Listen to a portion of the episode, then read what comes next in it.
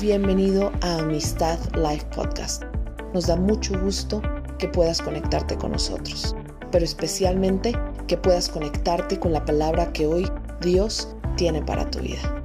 Compártelo si es de bendición para ti.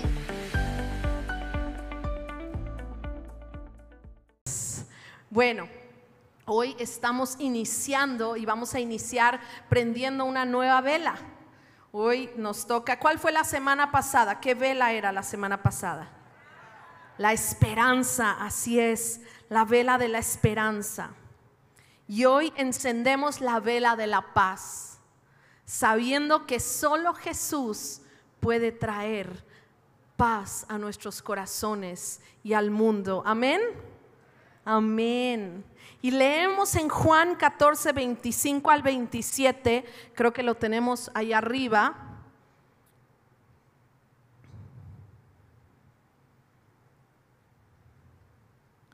Leemos en Juan 14, 25 al 27. Todo esto lo digo ahora, para, ahora que estoy con ustedes, pero el consolador, el Espíritu Santo, a quien el Padre enviará en mi nombre, les enseñará todas las cosas y les hará recordar lo que les he dicho. La paz les dejo, mi paz les doy. Yo no se las doy a ustedes como la da el mundo. No se angustien, no se acobarden, no tengan temor. Y hoy primero queremos encender la vela que, que, ya está encendida, ¿verdad? En nuestros corazones, que encendimos la semana pasada. ¿Cuál es la vela? Esta. La de la esperanza. Muy bien, encendemos la vela de la esperanza. Sí, mi amor. Qué encendedora de vela tan hermosa.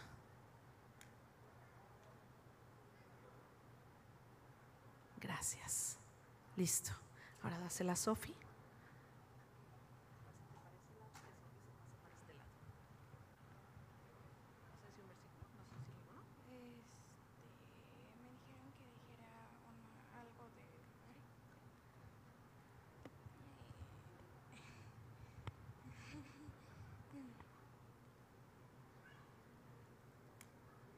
Encendemos esta vela como un símbolo de la paz que Jesús nos da, una paz que sobrepasa todo entendimiento. Así es, amén. Así es, gracias a Sofi, gracias a Samantha. Encendemos esta, esta vela. Y hoy, Dios, tú no deseas sacrificios externos. Lo que deseas son corazones cambiados. Son corazones que se inclinen hacia ti en todo momento. Reconocemos, Señor, que aunque nuestras vidas puedan lucir bien por fuera, a menudo nuestro corazón está lejos de eso. Perdónanos, te lo rogamos, Señor, que por medio de tu amado Hijo seamos santificados por completo, obteniendo así la paz verdadera. Amén y amén. Gracias, Señor. Gracias, chicas hermosas. Gracias, Dios las bendiga. Otro aplauso para esas hermosas princesas, por favor. Maye, ¿me podrías pasar mi libreta que está en mi bolsa? Me gustaría saber si hay invitados hoy que vengan por primera vez, que no hayan estado en una reunión como esta y que hoy estén como invitados, que nos puedan indicar con su mano para poder saludarles. ¿Habrá alguien por ahí? Además de mis bellas invitadas, hoy bienvenidas, bienvenidas. Qué bueno que están aquí. ¿Habrá alguien más que hoy esté por primera vez que, nos, que, que podamos saludarle? ¿No? Todos somos de casa. Bueno, pues bienvenidos. Bienvenidos todos a este domingo de Adviento, el domingo de la paz. Y bueno, estoy muy emocionada por poder compartir esto. Estaba hablando con mi esposo ayer y le decía, ¿Por qué es que cuando nos toca predicar, nos toca, eh, eh, tenemos que, um, nos toca justo en momentos muy claves que estamos viviendo cosas? Y bueno, obviamente entiendo que es porque el Señor nos lleva a experimentar su palabra para poder compartirla, ¿verdad? Nos lleva a vivir ciertas cosas. No, es que a veces, no es que Él nos ponga el pie, ¿verdad? Para que nos caigamos, pero finalmente estas cosas que vivimos en este mundo, un mundo de aflicción, un mundo que obviamente está está lleno de maldad, lleno de pecado. Es un mundo en el que, bueno, podemos vivir ciertas cosas como hijos de Dios, pero que Dios siempre, siempre, siempre nos enseña y nos moldea a través de ellas. Amén. Amén. Y justamente estas últimas dos semanas hemos estado pasando ciertas cosas en casa y que bueno, todos nuestros hijos eh, lo saben, digo todos, no nada más los hijos eh, de sangre, ¿verdad? Los hijos eh, que, que tuvimos pero también los hijos espirituales que el Señor nos permite tener. Y todos nuestros hijos han estado ahí porque saben lo que ha estado pasando y están em, enterados de todo y, y hemos estado pudiendo compartir de lo que es la paz verdadera precisamente lo que es tener la paz en Dios. Y cuando el pastor me dijo, te toca dar esta prédica, yo dije, tú sí que tienes sentido del humor, así como decía David cuando predicaba, ¿verdad? Porque predicaba sobre la vivencia que él había tenido. Así el Señor ha estado trayendo paz a nuestra vida aún en medio de circunstancias que se salen a nuestras manos. Y hoy obviamente estamos hablando de la paz, pero hoy en específico yo quise titular esta conferencia La paz que sobrepasa todo entendimiento como lo decía Sophie al encender la vela. Esa paz que sobrepasa el entendimiento que podemos tener sobre las cosas. Pero Él nos da, Él nos la da y Él llena nuestro corazón. Y ah, yo no sé, ¿tendrán de casualidad el video, Jos? Lo tendremos, si no, no, no pasa nada. ¿Lo tienen listo, el de la paz? No. ¿No está? No. Ok, no se preocupen. Entonces, el día de hoy en la lectura de la paz, en la noche, lo podremos ver y bueno, ya, ya este, hay mucho que aprender de ese pequeño video sobre la palabra paz. Pero estuve estudiando un poco sobre la palabra paz. La palabra paz en, en hebreo se decía como Shalom, shalom. La palabra shalom eh, es, la palabra que usan los judíos para expresar la paz. Pero me, llamó mucho la atención lo que en realidad quiere decir shalom. Porque los judíos cuando hablaban de cosas como que siempre le daban como una explicación muy buena a sus palabras. En realidad sabían describir muy bien. Y la palabra shalom en específico quiere decir completo cuando algo está completo. Entonces hablaban, por ejemplo, de una construcción, a lo mejor con muchas piedras, ¿no? Este, como construyen los judíos con piedras, pero que no tenía hoyos, ¿verdad? Que estaba completamente bien cerrada, sellada algo que estaba completamente, eh, que no le faltaba ninguna pieza, era lo que expresaban con shalom, es decir, completo, que no le falte nada. Ahora, cuando nosotros nos ponemos a pensar, ¿me faltará algo a mí, Señor? ¿Me falta algo? Bueno, uno puede ponerse a enlistar muchas cosas. Uno puede fácilmente ponerse a pensar, me falta esto, me falta lo otro, en lo material, en las relaciones, en, en cualquier cosa. Uno puede ponerse a enlistar qué es lo que puede faltar. Y ahí es donde empieza este trabajo de lo que habla el Señor cuando habla de la paz que sobrepasa todo entendimiento. Y quiero leer un versículo que está, y no tengo mi cita, la que sigue, por favor. Quiero leer un versículo que está en Deuteronomio. Uy, no se ve la letra, qué barbaridad un versículo que está en Deuteronomio 11, 13 al 15. Si lo puedes buscar, porque no se ve muy bien ahí, o igual y si se ve por ahí. Pero bueno, dice, si ustedes obedecen fielmente los mandamientos, espera, esa no es. Ese no es. No, ese no es. Es el que está antes de Isaías. Es que se me perdió mi... Se me cerró mi Biblia. Y no, ¿lo pueden quitar, por favor?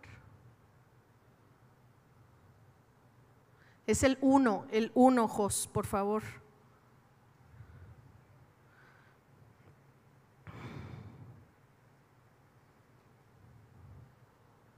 Ok, gracias. Están jugando conmigo, qué mala onda. Filipenses 4, 6 al 7. No se inquieten por nada, más bien en toda ocasión, con oración y ruego, presenten sus peticiones a Dios y denle, ¿qué? Gracias. y la paz de Dios que sobrepasa todo entendimiento, cuidará sus corazones y sus pensamientos en Cristo Jesús. Vamos a leerla. ¿Me acompañan? Vamos a leerlo de nuevo en voz alta todos, ¿ok? Dice, no se inquieten por nada.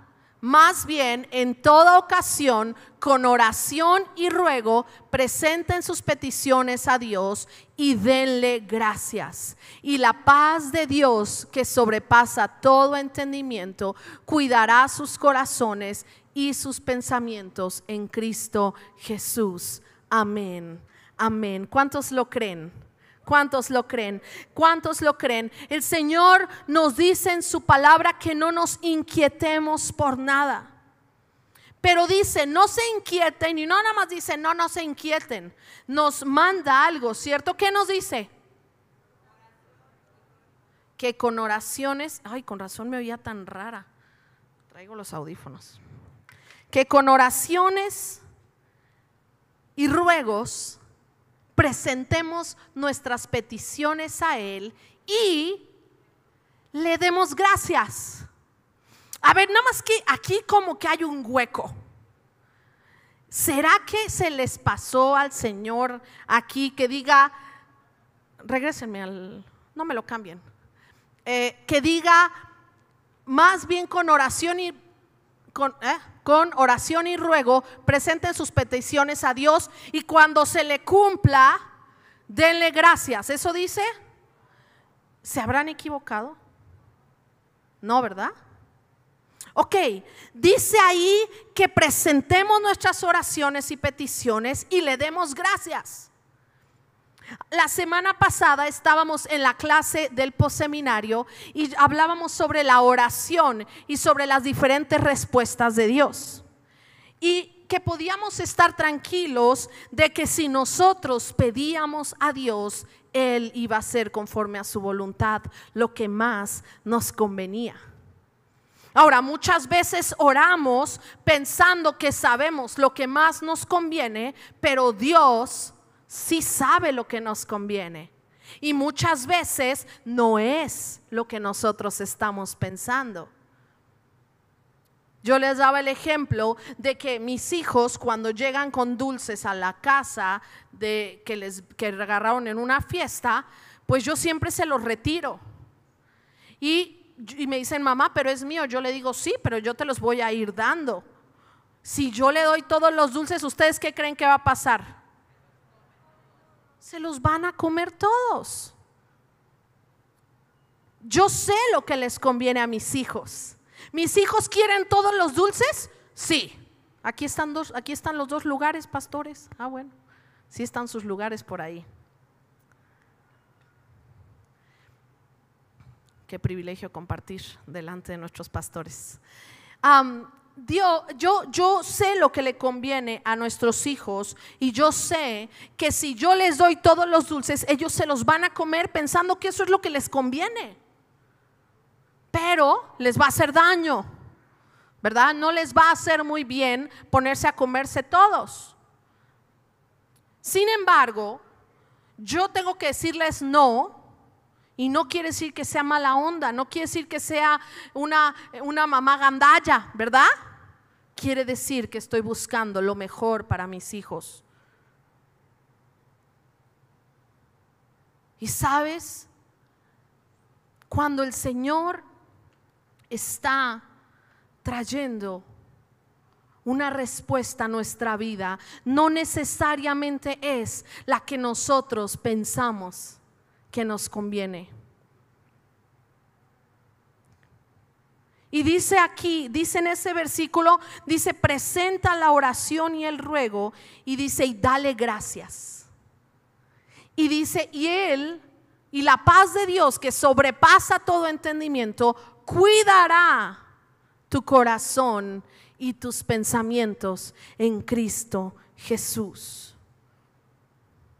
Cuando Dios escucha nuestras oraciones, Él desea atender a nuestras peticiones. Y lo hace en perfección, en su voluntad. Hace unas semanas sucedió algo en nuestro negocio que nos vino como a destantear muchísimo en la cuestión financiera. Y lo primero, claro que se te frunce el estómago y te ah, como que de repente se te revuelve la cabeza. Y me acuerdo que esa noche nos tocaba compartir en nuestro grupo de conexión. Nuestro grupo de conexión, nuestros hijos. Los amo. Ahí están, ahí están este, sentados algunos y otros sirviendo. Nos tocó, eh, nos tocaba compartir en el grupo de conexión y estábamos como bastante mareados por esta situación, un poco eh, como confundidos de qué es lo que iba a pasar. Y recuerdo que estábamos sentados ahí, le dije a Andrés, Andrés, cancela el grupo de conexión. Hoy no tengamos, estamos como, como preocupados, estamos angustiados. Mejor hoy no demos el grupo de conexión, vamos a descansar y vamos a meditar y vamos a hacer. Y entonces mi esposo manda un mensaje al grupo un par de horas antes, tres horas antes de que iniciara, y les dice, discúlpenme familia, pero hoy no podremos tener grupo de conexión. Y entonces pasaron cinco minutos y yo llegué y le dije, Andrés, Andrés, no canceles el grupo de conexión, cambia, borra el mensaje, borra el mensaje. Y me hace, ¿por qué? Y le dije, no, es que para esta hora hemos sido llamados, este es el momento en que nuestro corazón va a ser probado, este es el momento en que nosotros tenemos que entender que el Dios al que servimos no se le sale nada de control y que todo lo que vaya a suceder es porque Él va a abrir puertas, Él va a hacer lo suyo. No sabemos la respuesta, pero no podemos perder el rumbo. Así que en ese momento mi esposo corrió, escribió un mensaje y les dijo, era broma, no se la crean, si vamos a tener, ¿verdad? y esa noche fue una noche gloriosa de la presencia de Dios. Desde que entramos, me escribió uno de nuestros hijos en la, mañana siguiente y me dijo, oye, estuvo bien padre el grupo. Desde que empezamos la alabanza, le dije, estuvo impresionante. Dios se movió de una manera increíble intensa. Desde que empezamos la reunión podías palpar la presencia de Dios. Era como algo en lo que casi querías ponerte a llorar nada más de estar ahí. Comenzamos a adorar y todos estábamos metidos en la adoración. Todos estábamos ahí eh, clavados en la presencia de Dios. Vino la palabra. El Señor redargulló nuestros corazones, nos habló, nos llamó. Todos estábamos tan metidos. Nos pusimos a adorar en el Espíritu. Fue a fue una noche gloriosa. Fue una noche gloriosa que no hubiéramos tenido si nos hubiéramos fijado en nuestras circunstancias para hacer lo que debíamos hacer. Fue una noche de la presencia de Dios que no hubiéramos podido vivir si nos hubiéramos basado en nuestras emociones si nos hubiéramos basado en lo que estaba pasando. Ahora, tú dirás, uy, no, entonces terminó esa noche y todo ya se había solucionado. Por supuesto que no. La situación siguió y sigue. Seguimos buscando la voluntad de Dios y su respuesta para todo. Pero a la mañana siguiente yo volteé y le dije a mi marido, estoy emocionada. Y me dijo, ¿de qué? De lo que Dios va a hacer porque estas cosas que son imposibles para nosotros, ahí es donde se mueve el Señor. Así que venga, Señor, haz lo que tengas que hacer, haz lo que tengas que hacer.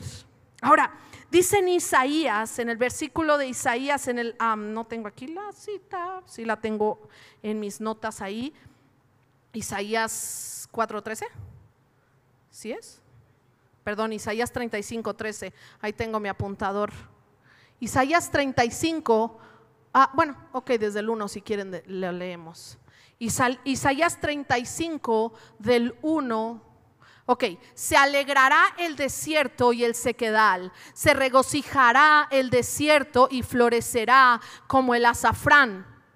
Florecerá y se regocijará, gritará de alegría, se le dará la gloria del Líbano y el esplendor del Carmelo y, de Sarón. Ellos verán la gloria del Señor, el esplendor de nuestro Dios. Fortaleza, fortalezcan las manos débiles, afirmen las rodillas temblorosas Digan a los de corazón temeroso, sean fuertes, no tengan miedo, su Dios vendrá, vendrá con venganza, con retribución divina, vendrá a salvarlos. Es un versículo tan poderoso porque dice desde el 1, dice que el Señor hará florecer el desierto. El desierto, esos momentos de sequedad, esos momentos en que parecería que hay pura muerte. Cuando tú volteas a ver el desierto, el desierto está pelón. ¿Verdad? El desierto no tiene nada, no tiene agua para, para poder vivir, no tiene alimento, está pelón, es arena, está lleno de calor. Y su palabra, dice en Isaías, que florecerás en medio del desierto. Es decir, en medio de las circunstancias que son difíciles, en medio de lo que parece que no tiene solución, en medio de lo que parece que está muerto, ahí florecerás con el Señor. El Señor llena su palabra de promesas para sus hijos. Y dirás, bueno, ¿esto qué tiene que ver con la paz? Hoy el Señor ha venido a decirnos que Él va a traer una paz que, que sobrepasa todo entendimiento en nuestros corazones, aún en medio del desierto, porque ahí Él hará florecer aún en medio de la sequedad, porque ahí Él harás florecer, aún en medio de los momentos en que tú no tienes idea de dónde se va a solucionar, ahí el Señor hará florecer. Recuerdo hace muchos años, hace unos nueve años, estábamos metidos en una deuda muy grande.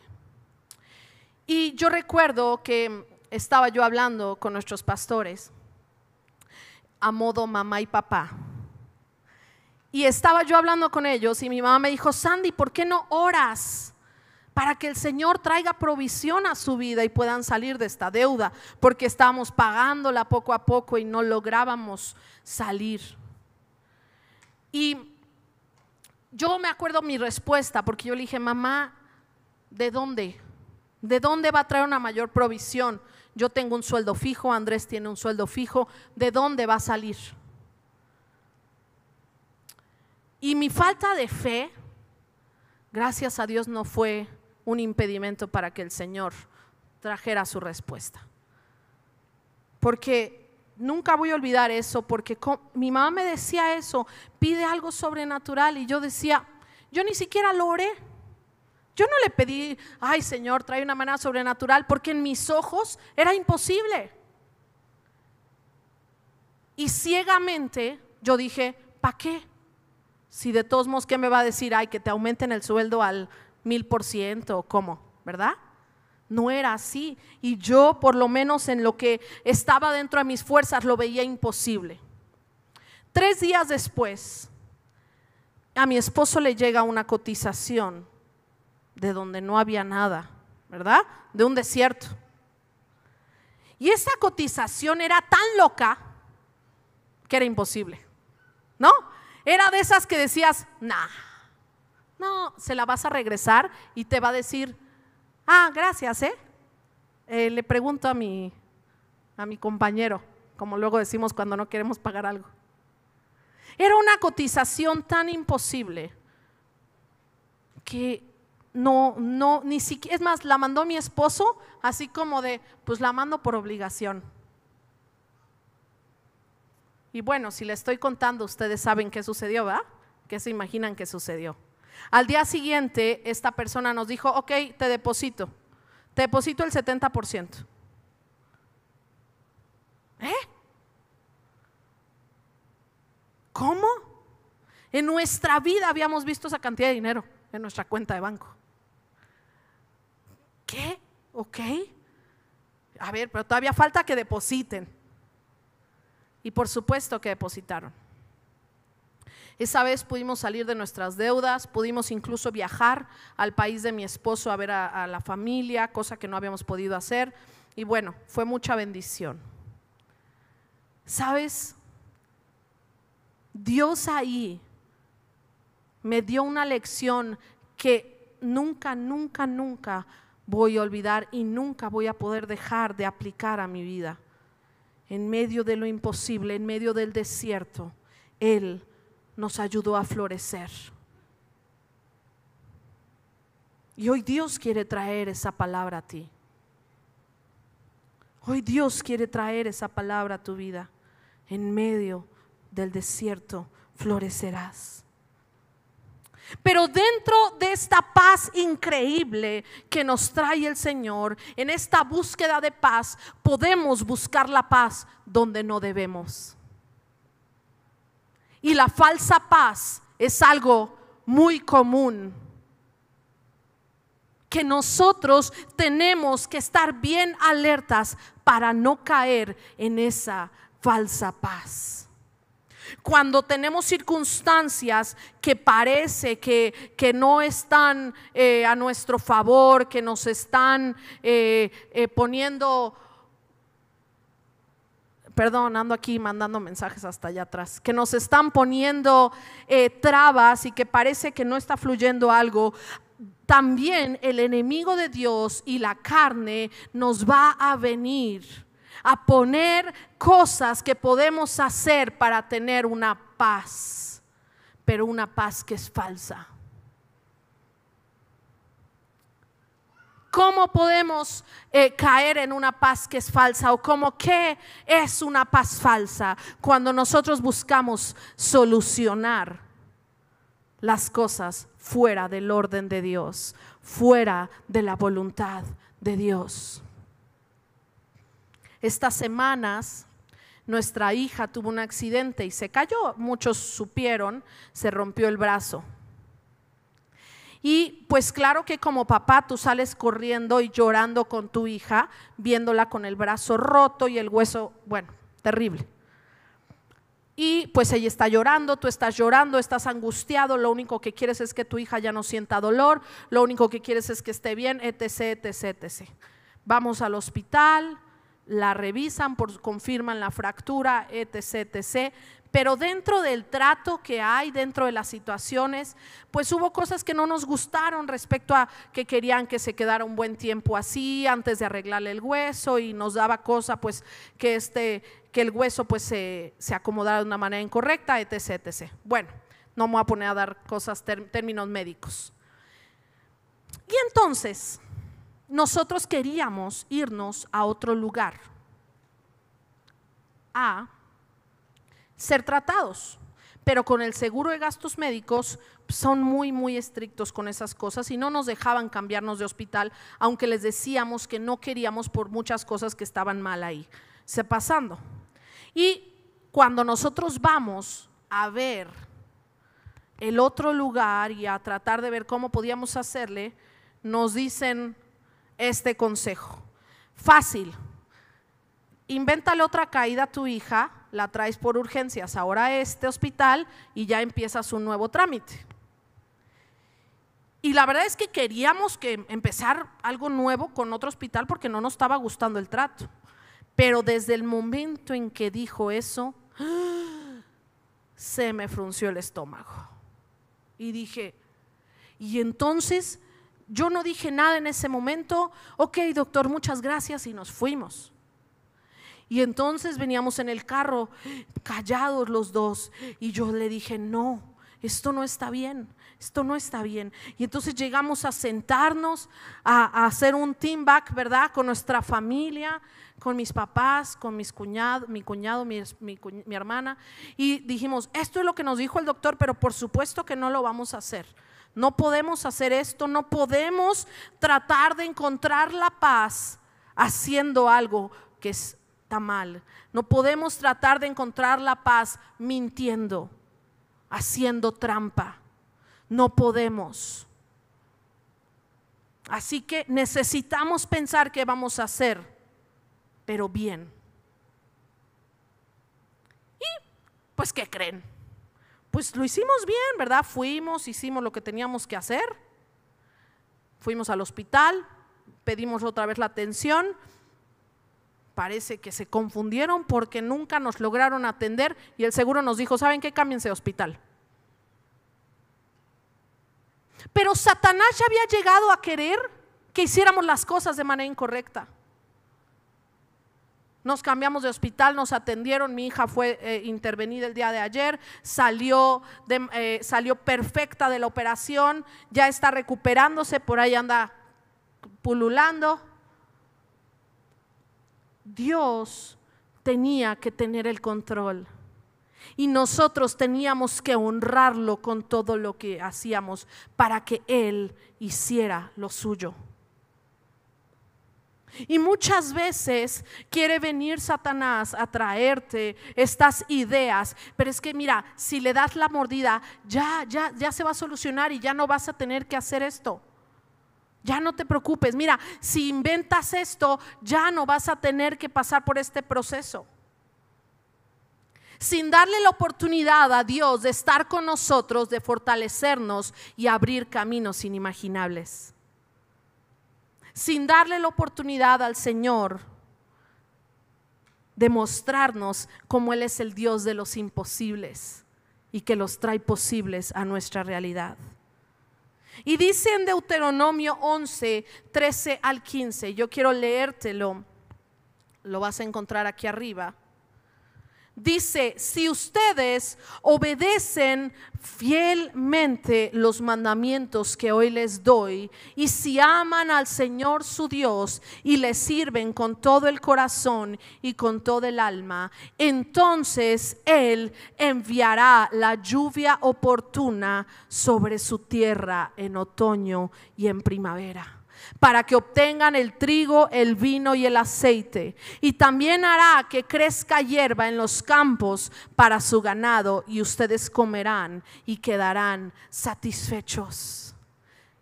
La palabra del Señor una vez más mostrándonos cómo Él va a traer la respuesta oportuna si nosotros estamos dentro de su voluntad. Si nosotros amamos al Señor nuestro Dios, le obedecemos y le servimos con todo el corazón y con toda el alma. Me encanta otra versión porque dice la lluvia temprana y la lluvia tardía. Y me gusta eso porque yo lo relaciono a los momentos en que pues podríamos decir la lluvia temprana quiere decir antes de tiempo y la lluvia tardía es después de los tiempos. Entonces, uno puede decir, pues llovió porque tenía que llover, pero cuando no es época de lluvia y llueve porque tú necesitas que llueva, esos son los momentos en que Dios está ahí diciéndote, yo traigo la lluvia temprana y la lluvia tardía a tu vida si tú estás dentro de mi voluntad, si tú estás dentro de mi presencia actuando en todo lo que haces. Cuando el Señor está en el asunto, hasta las cosas más imposibles van a tener una respuesta. Dios quiere estar en los asuntos de sus hijos. Dios quiere estar en los asuntos y traerte la respuesta.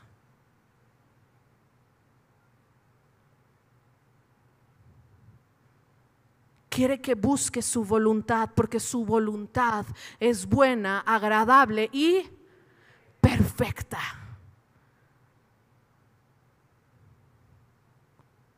Su voluntad es buena. George, ¿me ayudas? Es buena, agradable y perfecta. Sí.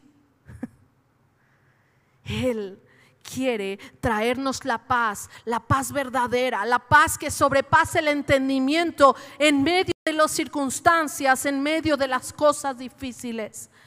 Y Jesús vino a eso. Jesús vino a traernos paz, Jesús vino a traerle paz al pueblo judío cuando estaban bajo opresión. Estaban bajo una opresión de, de, los romanos, estaban bajo una opresión y él venía a traerles paz. Él venía a que ellos supieran que sin importar la persecución, sin importar lo que sucediera, Él iba a estar ahí trayendo la paz.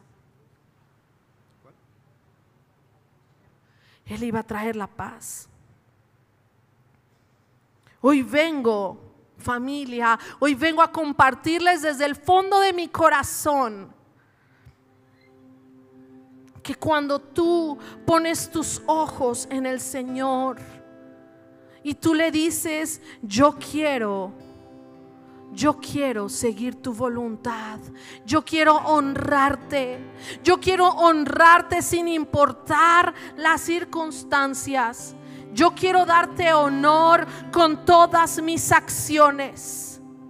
Yo quiero que la gente pueda ver que no importa lo que esté pasando, yo siempre voy a honrarlo y Él tendrá el control de todo lo que pase. Puede ser que esté una tormenta y yo no vea cómo. Pero Él traerá la paz. Gracias por haberte conectado con nosotros. Si este podcast fue de bendición, no olvides compartirlo con otros. Recuerda, Amistad Life se reúne presencialmente en la Ciudad de México, México Cuernavaca, México, Bogotá, Colombia, Medellín, Colombia y Málaga, España. O también puedes conectarte con nosotros en nuestro canal en YouTube Diagonal Amistad Life.